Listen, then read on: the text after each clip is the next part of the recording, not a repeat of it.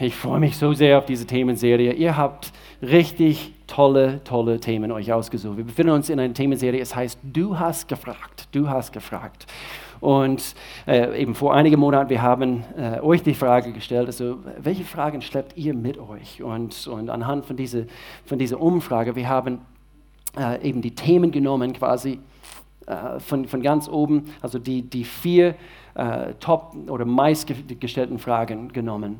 Und, äh, und so eine kommt hier gleich und, wird zu uns sprechen heute. Und ich freue mich so sehr äh, auf, auf das, was er, weil wir haben schon den ersten Gottesdienst und ich weiß, was, was für eine mächtige Botschaft er jetzt bringt. Aber Alex Enz und seine Frau Sarah Enz äh, sind hier unter uns. Die sind unsere, sie leiten unser Campus in Freiburg, offene Tür Freiburg und, und äh, was für eine großartige äh, Ehepaar überhaupt.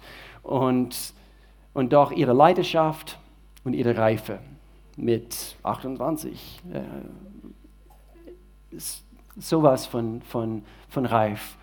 Und ich freue mich so sehr, einfach sie begleiten zu dürfen. Ich und Melanie begleiten, also Alex und Sarah, schon seit einigen Jahren jetzt mittlerweile. Und es macht so eine Freude zu sehen, wie ihr Menschen dient und wie Gott in euch am Wirken ist und durch euch am Wirken ist. Und so ich freue mich eben das, was, was du heute bringst. Ich weiß, es ist kein, kein leichtes Thema, was ich, was ich dir gegeben habe. Ähm, aber sie sind schuld, also ich war das nicht. Also sie sind schuld. Sie haben gefragt. Also ich, okay, aber ich habe dir diese Themen gegeben. Ähm, aber nächste Woche, nächste Woche, wir behandeln ein, auch ein sehr, sehr wichtiges Thema und es heißt Umgang mit Stress. Umgang mit Stress. Und das haben wir strategisch gelegt an unser allerletzter Sonntag hier in dieser Räumlichkeit. So, bitteschön, Alex. Ich freue mich.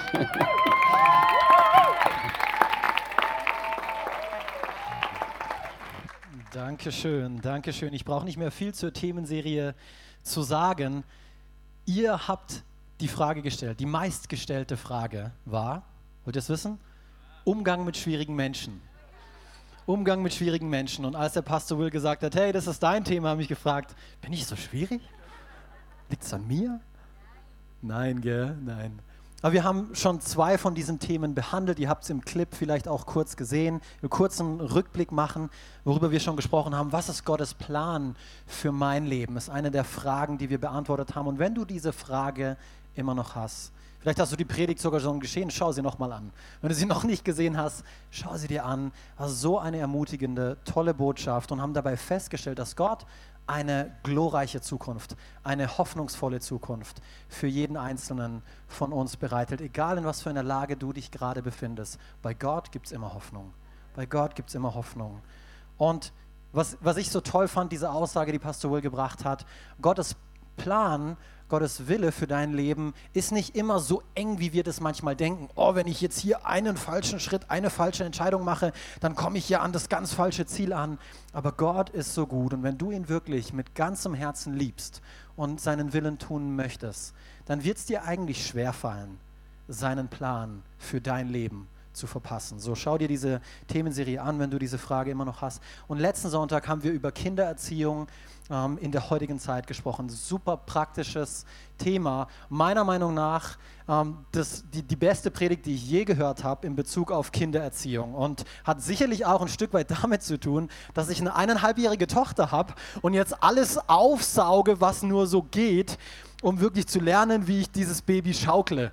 Weil oftmals ähm, komme ich mir nicht so wirklich ähm, befähigt dazu für, äh, vor. Aber ich weiß, ähm, dass Gott uns nicht ohne Grund dieses kostbare, wunderschöne, ähm, starke, wir merken schon ihren starken Charakter, ähm, geschenkt hat. So, sie schleift an mir. Aber Kindererziehung in der heutigen Zeit, so toll. Und ich wollte die Gelegenheit auch kurz nutzen. Ich weiß, ich habe es im ersten Gottesdienst schon getan.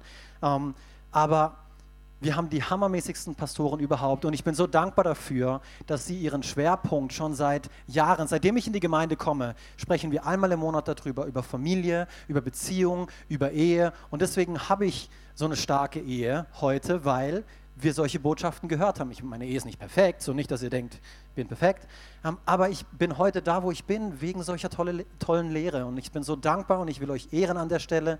Ähm, Elle und Gloria, die jetzt in Freiburg sind und auch euch beide, danke, dass ihr diesen Schwerpunkt ähm, auf dieses wichtige Thema immer wieder legt.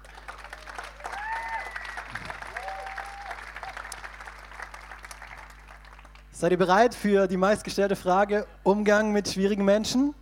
Ja? Ich kann so gut verstehen, warum ihr diese Frage gestellt habt. Ich kann es so gut verstehen. Wir alle haben mit solchen Menschen zu tun, oder? Jeder einzelne von uns und wahrscheinlich die, die diese Frage gestellt haben, ihr seid dieser Person in euren Arbeitskollegen, in eurem Chef, ähm, seid ihr bereits begegnet in, eurer, in eurem Freundeskreis, seid ihr dieser Person begegnet, dieser komplizierten Person. Ähm, vielleicht ist es eure Frau, dann schaut jetzt aber bitte nicht rüber und gebt ihr auch keinen Stups, okay? Oder vielleicht sogar in dieser Kirche. Ja, es gibt sie, schwierige Menschen, auch in dieser Kirche. Sie gibt es. Leute, die dich schier wahnsinnig machen. Und ich will ganz kurz beten, Gott dabei, Gott darum bitten, dass er mir hilft, euch diese Botschaft weiterzugeben und dann legen wir los. Vater, du bist so gut und du bist so gnädig, so langmütig und ich danke dir für, dein, für deine Weisheit. Gott, ich danke dir, dass ich heute hier stehen darf und dieses Thema ähm, ja, weitergeben darf, das, was du mir aufs Herz gelegt hast, Gott. Danke, dass ich so sehr profitieren durfte. Danke, dass du mir hilfst in meiner Kompliziertheit und dass du uns allen helfen willst, in unserer Kompliziertheit besser zu werden darin, mit anderen komplizierten Menschen umzugehen. Amen.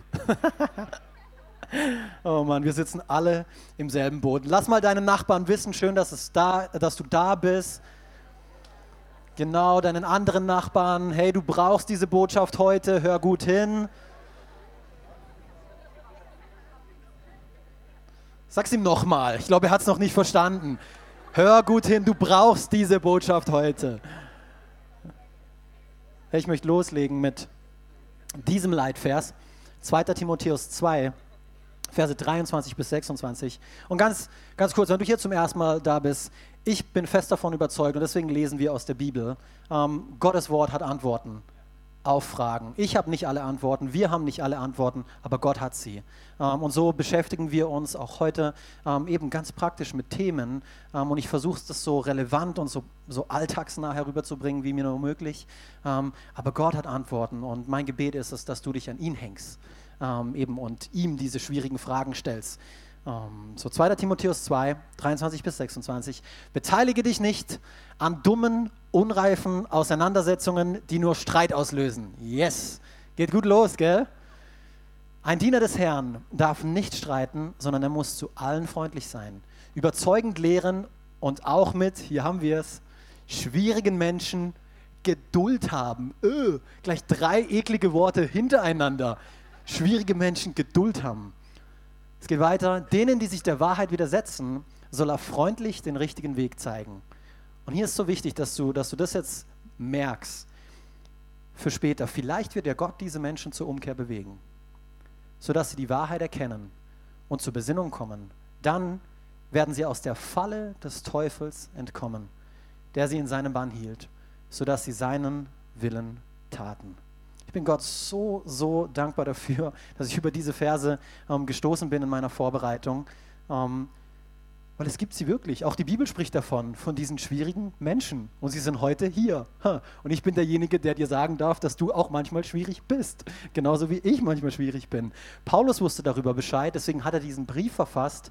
Ähm, er hat Timotheus, einem jungen Pastor, geschrieben, der offensichtlich auch mit diesen schwierigen Menschen zu tun hatte. Jesus selber hatte Herausforderungen mit schwierigen Menschen. Er ist mit solchen Leuten ähm, abgehangen sei das, sei das diese Pharisäer und die Sadduzäer zur damaligen Zeit, die religiöse Elite, die waren richtig kompliziert. Aber auch seine Halbbrüder, wenn ihr in Johannes 7 lest, da hatte er Auseinandersetzungen äh, mit seinen Halbbrüdern. Konflikt gab es da. Sie haben ihn angezweifelt, ähm, diesen, diesen Jesus, ähm, ihren, ihren eigenen Bruder. Und dann seine Jünger, die er sich ausgesucht hat. Er hat diese zwölf gewählt und das war ein Haufen. Wuhuhu, Halleluja. Zwei von ihnen wollten Feuer vom Himmel regnen lassen. Und Herr, können wir nicht die Menschen da einfach verbrennen lassen? Komm, wir brennen, lass Feuer vom Himmel regnen. Jesus hat gesagt, Papa, ich glaube, ich muss ein Jahr hier auf der Erde verlängern, weil ich habe mir so richtig komplizierte Kerle ausgesucht. Dann dieser Petrus, der hat, an, der hat einem Hauptmann das Ohr abgesäbelt. Mit was für Leuten hing der ab? Die waren oberkompliziert. Er hatte mit richtigen Kalibern zu tun. Das Volk Israel ähm, im Alten Testament, das war kompliziert. Wunder um Wunder um Wunder haben sie gesehen und trotzdem rebelliert, störrisch, Gott. Bäh. Die waren richtig kompliziert. David, die Krieger von ihm, ähm, mit denen er Vorlieb nehmen musste, als er von Saul geflohen ist. Saul, der damalige König, hat ihn verfolgt ähm, und so David blieb nichts anderes übrig. Er wollte ihn töten lassen, der Saul, aber er musste fliehen. Und dann ist er in einer Höhle auf Räuber gestoßen, auf, ein, auf, eine Bande von Räubern, die keiner mehr haben wollte, die alle Menschen schon abgeschrieben hatten. Und das war Davids Menschen, mit denen musste er lernen umzugehen. 600 Leute, ein Haufen voller missratener Menschen, ähm, aber er hat gelernt, mit ihnen umzugehen. Er hat gelernt, mit ihnen umzugehen. Genauso müssen wir das auch lernen. Wir müssen lernen, damit umzugehen. Und hier zuallererst, wie wir, wie wir nicht damit umgehen sollten. Ich habe es nämlich in einem Blog gelesen und ich musste eigentlich denken, oh, hoffentlich lesen das nicht zu viele Menschen, weil das ist eigentlich genau der falsche Rat. Ähm, Umgang mit komplizierten oder mit toxischen Menschen ähm, stand in diesem Blog ähm, eine, eine der obersten Google-Suchbegriffe, so such es nicht, wie gehe ich mit Menschen um in Google, sondern schau in der Bibel nach, ist ein viel besserer Ratschlag. Da stand, mach am besten einen großen Bogen um sie. Eben, Lass dich erst am besten gar nicht ein mit solchen komplizierten Menschen, mit solchen toxischen Menschen. Das Problem dabei ist nur, die gibt es überall. Du kannst nicht um alle Menschen einen Bogen machen. Die gibt es überall, die tauchen überall auf. Und wenn du ihnen nicht begegnest, dann bist du wahrscheinlich einer von denen äh, komplizierten Menschen. So, ich werde auch dir helfen heute Morgen, mit dir selbst ähm, umzugehen. Du denkst vielleicht, dass dein Chef oder einer deiner Arbeitskollegen kompliziert ist. Aber deswegen ist die Arbeitsstelle zu wechseln noch lange nicht die allererste Option, die du erwägen solltest. Flucht ist keine Option. Vielleicht denkst du, in deiner Ehe fliegen hin und wieder die Fetzen und da kommt es zu unangenehmen Auseinandersetzungen. Aber deswegen ist Scheidung noch lange keine Option. Noch lange keine Option. Mag sein, Pastor Will hat es vorhin erwähnt gehabt, ähm, dass sich diese Flüchtlingssituation hier in Deutschland ankäst und verschiedene Kulturen treffen hier aufeinander. Aber Hass und Rassismus war noch nie die Antwort. Wir haben das schon mal durchgemacht. Deutschland hat es schon durchgemacht und wir begehen gerade wieder denselben Fehler. Weil wir verurteilen, weil wir, weil wir hassen, weil wir ähm, eben, unsere Herzen sind hart geworden. So, wir müssen lernen, richtig mit zwischenmenschlichen Konflikten ähm, in unserem Leben umzugehen. Und Flucht ist dabei keine Option. Die Bibel lehrt uns eigentlich genau das Gegenteil. Wir lesen hier in Hebräer 10, Verse 24 bis 25. Und wir wollen aufeinander Acht geben und uns gegenseitig zur Liebe und zu guten Taten anspornen. Das 25. Einige haben sich angewöhnt, den, die, äh, den Gemeindeversammlungen fernzubleiben. Das ist nicht gut. Vielmehr sollt ihr einander Mut machen und das umso mehr, als ihr doch merken müsst, dass der Tag näher rückt, an dem der Herr kommt. Und das ist jetzt keine Werbung, lass mich ganz klar sagen. Es ist keine Werbung für den Sonntagsgottesdienst oder für Connect-Gruppen. Das ist die Bibel. Punkt. Das ist die Bibel. Also wir müssen lernen, den Prinzipien der Bibel zu vertrauen und sie anzuwenden und nicht unseren Gefühlen Raum lassen und ihnen nachgeben. Ja, in der Kirche menschelt es und manchmal sogar richtig krass. Aber die Bibel warnt und ermutigt uns davor, deswegen die Versammlungen zu versäumen. So wichtig. Du kannst den Sonntagsgottesdienst, du kannst die Kleingruppe durch nichts anderes ersetzen. Wir brauchen einander, um mit diesen schwierigen Menschen besser umgehen zu können. Ich habe festgestellt, gerade die Menschen, die nämlich anfangen, sich zu distanzieren, zu isolieren, ähm, eben Sonntagsgottesdienste oder Kleingruppen fern zu bleiben, die fangen plötzlich an, komische Gedanken über Kirche, über ihre Mitmenschen zu bekommen. Die sehen eine Predigt von einem Propheten auf YouTube und plötzlich beginnt es in ihren zu rumoren und oh ja, das ist jetzt die neue Lehre und oh, sie laufen dem hinterher und sie werden komisch. Sie fangen an, komisch zu werden. Ähm, so, wir brauchen einander. Und wenn wir lernen wollen, ähm, mit schwierigen Menschen gut umzugehen, ich glaube, dann ist die halbe Miete, sie zu verstehen, oder? Zu verstehen, was macht denn überhaupt so einen komplizierten Menschen aus? Woran erkenne ich ihn? Oder woran, es hilft nämlich mir auch dabei, woran erkenne ich Alex, dass ich in dem oder in jenem Bereich hin und wieder ein bisschen kompliziert bin? So, ich will dir heute Morgen auch helfen zu erkennen, hey, manchmal bist es du, nicht nur die anderen. So wichtig, so wichtig zu verstehen. Der Grund dafür, warum es sowas überhaupt gibt wie komplizierte Menschen. Die Bibel spricht es an, indem das sie hier sagt in Römer 3, Vers 23, alle sind schuldig geworden und haben die Herrlichkeit verloren, in der Gott den Menschen ursprünglich geschaffen hat. Mit anderen Worten, was sie hier sagt, es gibt keine perfekten Menschen. So jeder Mensch, dem du begegnest, ist unperfekt. So früher oder später wird es zu Komplikationen kommen. Mach dich darauf gefasst. Je besser du sie kennenlernen wirst, desto mehr Komplikationen ähm, wird es geben. So, wir müssen lernen, wie gehen wir damit um, mit schwierigen Menschen, mit Komplikationen ähm, in unserem Leben. Und es kann durchaus sein, während ich jetzt diese Liste von Menschen bringe, dass du dich in dieser Liste vor, äh, wiederfindest oder dass du deinen Ehepartner darin wiederfindest oder deinen Freund oder deinen Chef. Aber wenn du dich darin wiederfindest, keine Angst, wir erzählen es niemandem, okay? Ich behalte es für mich, ich sag's niemandem, ich poste es nicht auf Instagram. Ähm, und wenn es dein Ehepartner ist oder dein Sitznachbar, der dieser komische Kerl ist, schau mich einfach an, schau mich einfach an. Tu so, als wäre nichts gewesen, einfach zu mir schauen, einfach zu mir schauen. Okay?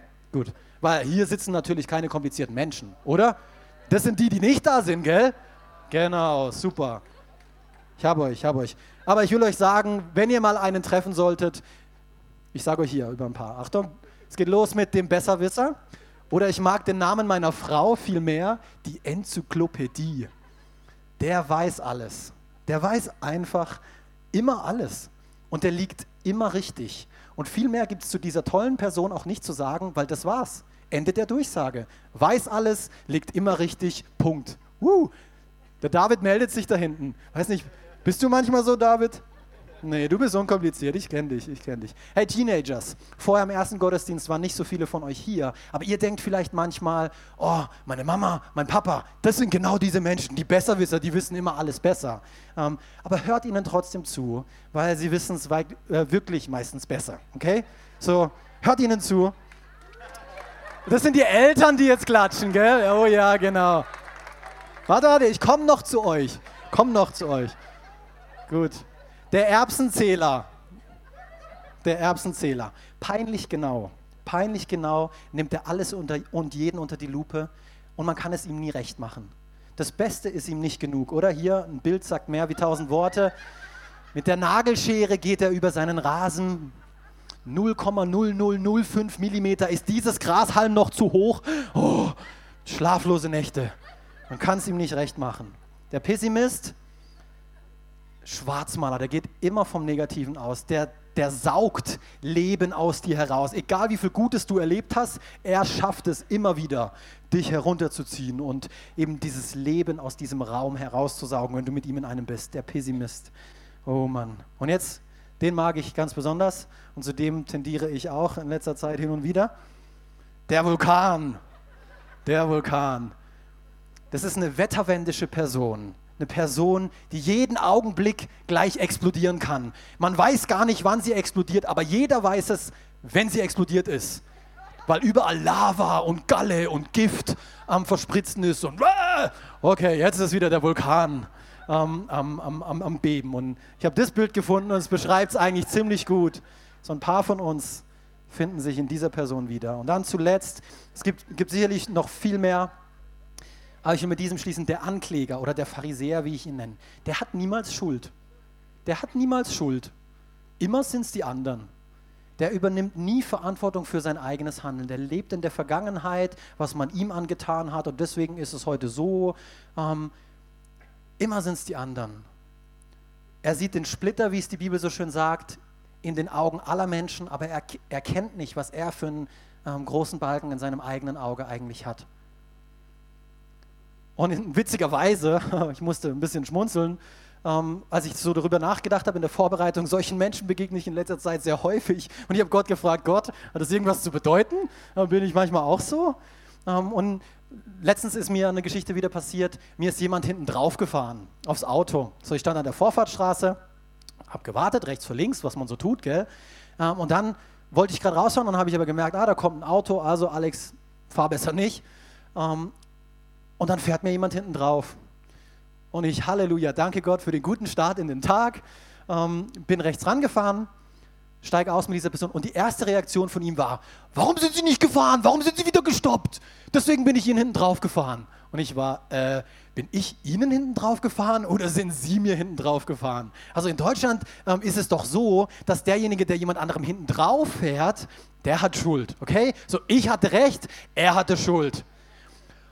Und er war so in, in seiner Rage, dass ich kurz davor war, die Polizei zu rufen, weil er mich so genervt hat. Gott sei Dank war im Auto nichts. Deswegen habe ich mich dann eines Besseren besinnt und habe gedacht, ach okay, gut, Herr, ich segne diesen kostbaren ähm, Mann und ich lasse es mir jetzt nicht zu sehr zu Herzen kommen und bin dann weitergefahren, weil mit dem Auto nichts war. Aber kurz davor, die Polizei zu rufen und Gerechtigkeit zu üben, oder? Das wollen wir alle, wenn wir Recht haben. So, für, für heute reicht's mit komplizierten Menschen. Es gibt noch viel mehr, noch viel mehr. Aber jetzt, wie gehen wir mit ihnen um? Wie gehen wir mit ihnen um, wenn wir sie antreffen? Und ich habe bereits darüber gesprochen, Flucht ist keine Option. Flucht ist keine Option. Und auch wenn dir das nächste wahrscheinlich nicht so passen wird, was ich jetzt sage, ähm, ich glaube, du musst es trotzdem heute Morgen hören. Deswegen bist du heute Morgen hier. Ähm, weil Gottes Art und Weise, ähm, wie er uns dabei hilft, mit schwierigen Menschen umzugehen, hat viel mehr mit dir selber zu tun als mit den anderen. Ich sage es nochmal. Gottes Art und Weise, wie wir mit schwierigen Menschen umgehen sollen, hat viel mehr damit zu tun mit mir als mit den anderen. Wir denken, wenn er oder sie das endlich verstehen würde, wenn er oder sie endlich etwas ändern würde, dann. Du kannst den Satz mit was auch immer füllen. Wenn er oder sie, dann Punkt, Punkt, Punkt. Wir suchen den Fehler im anderen. Er muss sich ändern, dann ist meine Welt perfekt. Aber so ist es nicht. So ist es nicht. Wir vergessen dabei, dass wir, dass es nicht in unserer Macht liegt, andere Menschen zu verändern. Allein in Gottes Macht liegt es und in der Macht der Person selbst. So die einzige Person, die du jemals in deinem Leben verändern kannst, bist du selbst. Du wirst nur dich selber verändern können. Ähm, ich habe es fünf Jahre lang probiert mit meiner Ehefrau und ich habe es bis heute noch nicht geschafft. So, ich habe mich dazu entschieden, ich höre auf damit. Ich fange an, mich zu verändern. Mal schauen, ähm, wie, das so läuft. Nein, ähm, doch manchmal versuche ich das tatsächlich. Manchmal versuche ich sie gerade zu biegen und oh und oh. Dabei habe ich die perfekte Ehefrau. Nur, mal, nur mal so. Aber es ist meine, okay? Finger weg. Kriegt ihr nicht mehr. So, lass uns hier zum Schluss über drei praktische Punkte sprechen, wie wir denn mit schwierigen Menschen umgehen können. Und wie gesagt, meisten von euch wird es nicht gefallen, aber das ist einfach das, was ich in der Bibel gefunden habe. Und ich habe ein paar Mal selber schlucken müssen und mich darin wiedergefunden. Hm, oh Gott, ich kann da, ich habe da noch Wachstumspotenzial. Lass uns loslegen mit dem ersten Punkt. Umgang mit schwierigen Menschen. Schau über ihr Vergehen hinweg. Schau über ihr Vergehen hinweg. Oder mit anderer, ähm, nimm es nicht so persönlich nimmst dir nicht so zu Herzen, was sie sagen oder was sie tun. Sprüche 10, Vers 12 sagt es folgendermaßen, Hass führt zu Streit, aber Liebe, Liebe sieht über Fehler hinweg. Liebe sieht über Fehler hinweg. Und ich kann mich noch genau an ein Beispiel denken müssen, an meine allererste Sonntagspredigt erinnern. Ich weiß nicht, ob ich die Geschichte schon mal erzählt habe. Ähm, keine Ahnung, worüber ich gepredigt habe. Aber direkt im Anschluss, ich habe meinen Amen gebracht kam eine Frau auf mich zu, kann ich mit dir über deine Predigt sprechen? Ja, okay. Worüber möchtest du denn mit mir sprechen? Und dann hat sie angefangen, jeden Punkt, jedes Argument von mir in der Luft zu zerfetzen. Und das ist nicht gut und das passt nicht und jenes und wie auch immer. Ich kann mich an keine einzige positive Aussage von dieser Person erinnern. Alles war, äh, alles blöd. Okay, danke für dein Feedback. Und ich habe die Person nie wieder gesehen in meinem Leben. Kennt ihr solche Menschen, die einem dann begegnen, dir deine Meinung geigen und dann siehst du sie nie wieder? Oh, Halleluja. Halleluja für solche Menschen. Und natürlich, als Pastor, das die einzige Reaktion eines Pastors war, ich habe natürlich Bestätigung darin gesehen, oh, das war ein Wort von Gott, dass ich genau am richtigen Platz bin. Gell? So habe ich mich gefühlt im ersten Moment. Nein, habe ich nicht, okay? Ich bin ein Mensch. Ich war verletzt, ich war enttäuscht, ich war unsicher und auf dem Nachhauseweg habe ich dann meine Frau gefragt und gesagt, hey, kannst du mir Feedback ähm, über die Predigt heute geben und bitte schmier mir zuallererst ein bisschen Honig um den Mund ähm, und dann sag mir die Wahrheit, aber gib mir ein bisschen Feedback. Und Gott sei Dank ist ihr Feedback ganz anders ausgefallen. Auch nach dem Honig ums Mund schmieren war es immer noch viel positiver, ähm, wie das, was mir die Frau so gesagt hat. Und dann habe ich mich an Folgendes erinnern müssen, weil es hat mir geholfen, loszulassen und über ihr Vergehen mir gegenüber hinwegzuschauen. Menschen verletzen Menschen. Verletzte Menschen, verle äh, verletzte Menschen verletzen Menschen. Jetzt habe ich es. Habt ihr es? Dann nochmal sagen, verletzte Menschen verletzen Menschen.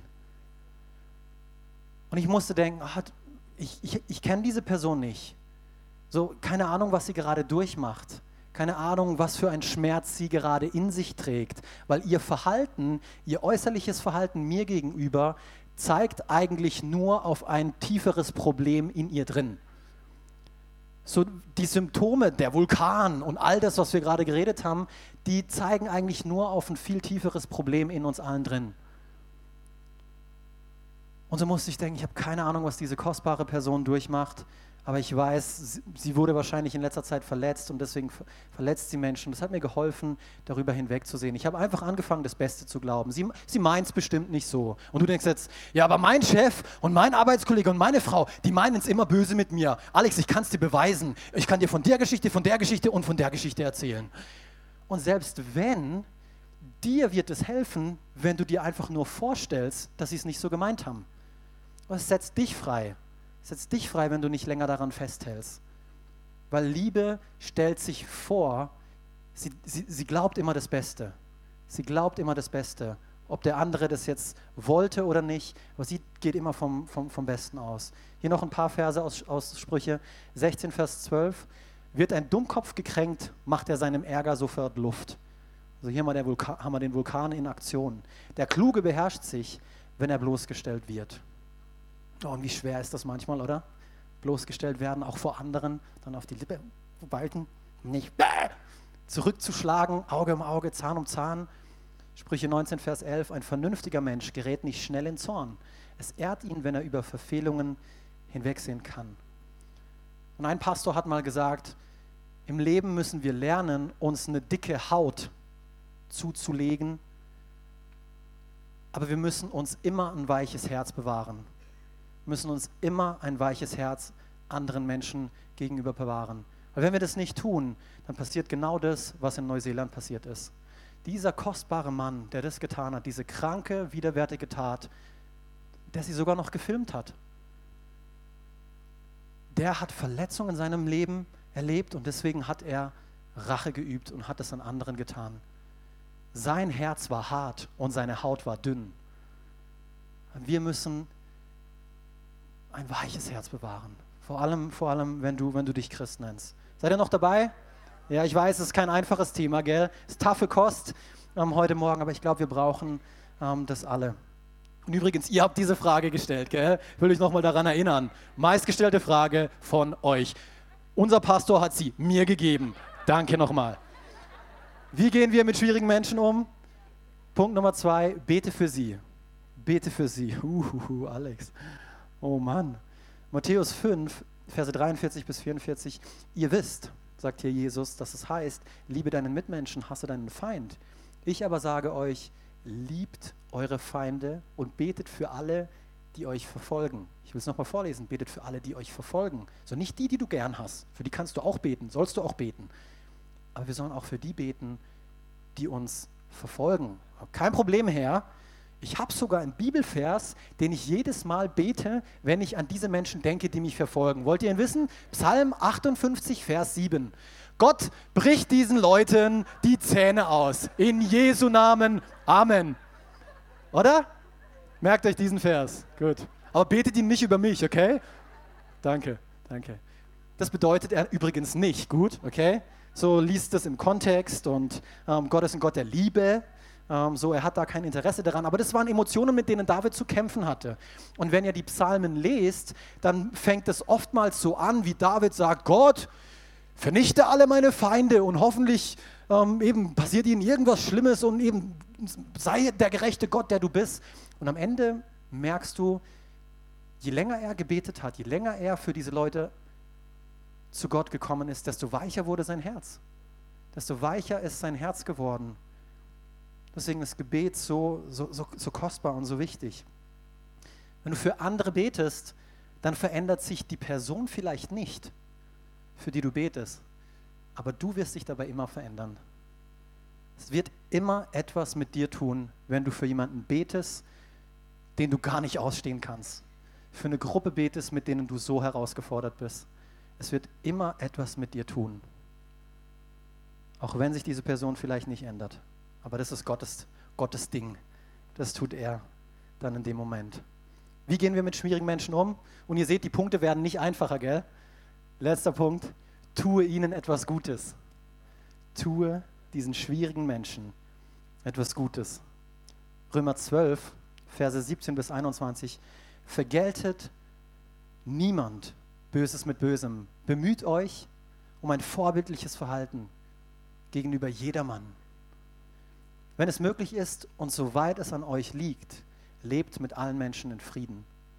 Rächt euch nicht selbst, liebe Freunde, sondern überlasst die Rache dem Zorn Gottes. Denn es heißt in der Schrift, das Unrecht zu rächen ist meine Sache, sagt der Herr. Ich werde Vergeltung üben. Mehr noch, wenn dein Feind hungrig ist, gib ihm zu essen. Und wenn er Durst hat, gib ihm zu trinken. Ein solches Verhalten wird ihn zutiefst beschämen. Und die Bibel meint hier nicht, gib ihm ein mit Rattengift vergiftetes Sandwich oder Pommes oder sonst irgendwie was, sondern du sollst es mit einem aufrichtigen Herzen tun. Du sollst ihm wirklich was Gutes tun, dieser Person. So wichtig. Und du denkst jetzt vielleicht, und du sitzt heute hier und denkst, Alex, diese Botschaft ist zu schwer zu ertragen. Ich weiß nicht genau, wie ich das umsetzen soll. Das ist unmöglich, diese drei Prinzipien anzuwenden, von denen du heute Morgen gesprochen hast. Und wisst ihr was? Ich bin genau auf, dieselbe, auf, auf denselben Schluss gekommen wie ihr während meiner Vorbereitung. Ich habe Gott gesagt, Gott, wie soll ich denn das bitte schaffen? Wie soll ich denn das bitte schaffen? Es ist unmöglich. Es ist unmöglich, wenn dir folgende Perspektive fehlt. Gott schaut über jeden deiner Fehler, deiner Vergehen hinweg. Und aus diesem Grund können wir über die Vergehen anderer hinwegschauen. Das war der erste Punkt. Weil Gott über deine Vergehen hinwegschaut. Jesus ist es, der vom Vater, der Nebenvater für dich eintritt im Gebet der für dich betet, der für dich kämpft, der für dich ringt, der Fürbitte leistet, der an dich glaubt, hier auf dieser Erde. Du bist sein Plan A. Er betet für dich. Und deswegen können wir für andere beten, weil er es für uns tut. Auch in den Momenten, wo wir ihm nicht nachfolgen. In den Momenten, wo wir Dinge tun, von denen wir genau wissen, dass wir sie nicht tun sollten. Jesus betet für dich. Und er liebt dich so sehr. Und dieser Jesus ist es auch, der dir Gutes tun will. Jeden Tag hält er Gutes für dich bereit. Er führt dich zu grünen Auen, zu stillen Wassern. Er ist dein Versorger. Er will dir alles geben, was du brauchst. Und weil er gut zu dir ist, obwohl du es nicht immer zu ihm bist, kannst du auch gut sein zu anderen. Aber zuerst musst du all diese Dinge empfangen. Zuerst musst du Gottes Liebe für dich persönlich empfangen. Ansonsten brauchst du gar nicht erst anfangen, diese drei Prinzipien ähm, anzuwenden, weil du wirst scheitern. Und ich scheitere auch. Aber Gott hat mir die Fähigkeit gegeben, diese drei Punkte umzusetzen, weil er mich geliebt hat, kann auch ich in Liebe darüber hinwegsehen. Und so wenn du diese Liebe heute Morgen zuallererst persönlich für dich in Anspruch nehmen möchtest, dann möchte ich dir dabei helfen, wenn du Gewissheit haben möchtest, wenn du Sündenvergebung brauchst, dann möchte ich dir mit einem einfachen Gebet dabei helfen, weil das ist der Anfang von allem. Du musst für dich erkennen, Gott liebt dich und er schaut über deine Verfehlungen hinweg. wenn du das noch nie persönlich für dich in Anspruch genommen hast,